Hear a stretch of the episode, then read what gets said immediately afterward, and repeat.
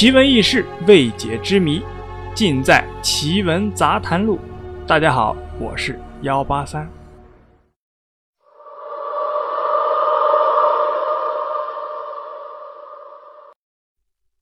说起僵尸，大家都不陌生，大多数人都是通过电视、电影了解的僵尸。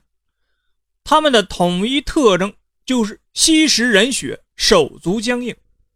据说，在重庆开县有一位僵尸男孩，他跟僵尸的外形特征是一模一样。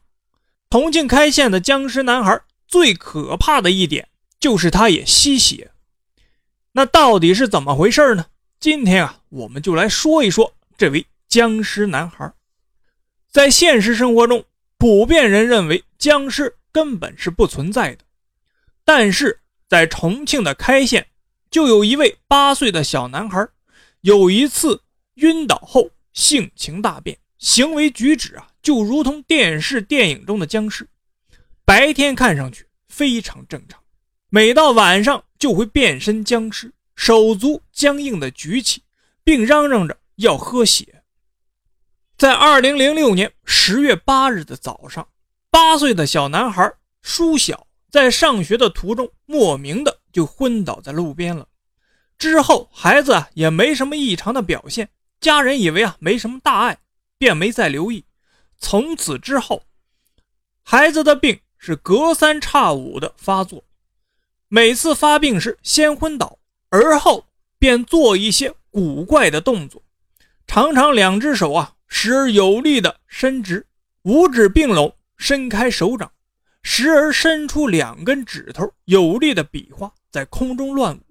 发病的时候，孩子的脸上的表情是异常的愤怒，牙用力的呲开，并发出低吼的声音。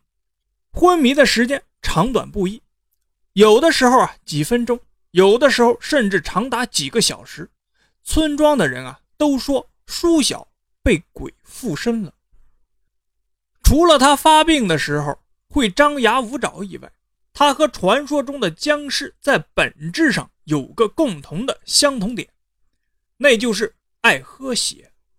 重庆开县的僵尸男孩的家人啊，第一次发现舒小有这个嗜好的是在他第三次发病的时候。之前两次的发病已经令舒家人啊有了一定的防备了。在舒小第三次发病后，家人赶紧找来了当地的土医生，用迷信的方法。给孩子治病，当医生啊将狗血涂在舒小的额头上的时候，原本啊这只是一个辟邪的措施，却没想到舒小一闻到血腥味便来了精神，伸手啊将额头上的狗血抹了下来，贪婪的吮吸着。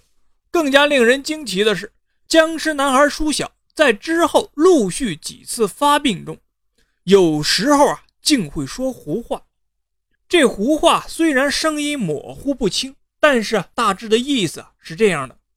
他说：“我是左宗棠，是你们舒家人害了我，我的头不见了，你们把头还给我，不然我就拿你儿子报仇。”这样的话从一个八岁的小男孩的嘴里讲出来，着实啊，令人非常的惊奇。在男孩没有发病的时候。身边的人问他是否知道左宗棠是谁，男孩是摇头的。家人呢见土方法不管用，于是啊便商量把孩子送到大医院。舒小的病情不但没有好转的迹象，反而越发的严重了。在发病的时候，舒小竟然会和僵尸一样伸直双手，跳跃着前进，并且嗜血，见人就咬。对于孩子。日益严重的病情，舒家人啊，那也是一筹莫展。重庆开县的僵尸男孩也引发了众多媒体的关注，乃至中央电视台也制作了专题节目，并采访了相关的专家，对于舒小的病情给出了这样的解释。重庆第三军医大学宣传科的朱广平介绍，在 CT 核磁共振。和生化检查中没有发现任何的异常，只是在脑电波的检查中发现了问题。孩子的脑电图啊有些异常。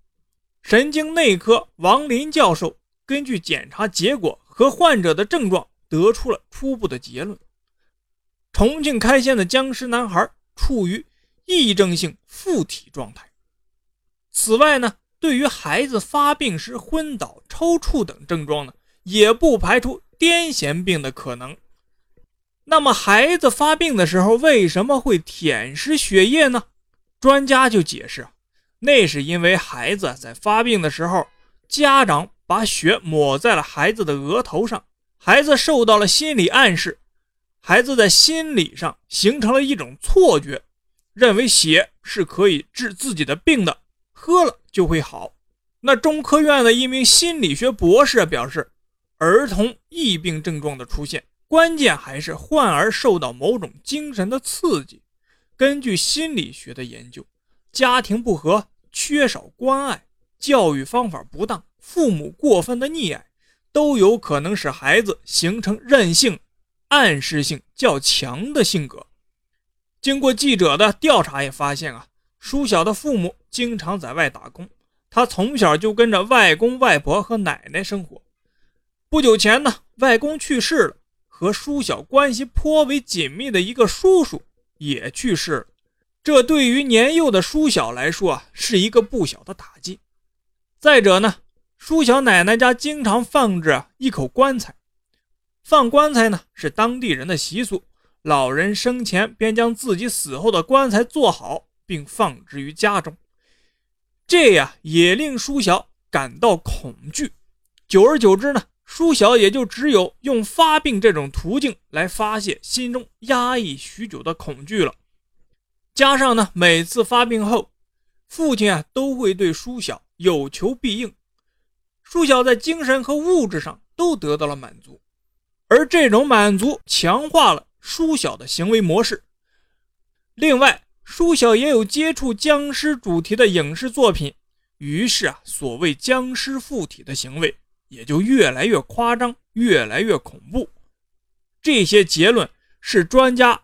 对僵尸男孩舒晓的全部解析，但是啊，到底专家的结论是不是正确的？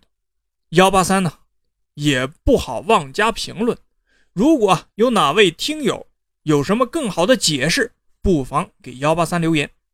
好了，故事啊就是这样，您呢信则有，不信则无。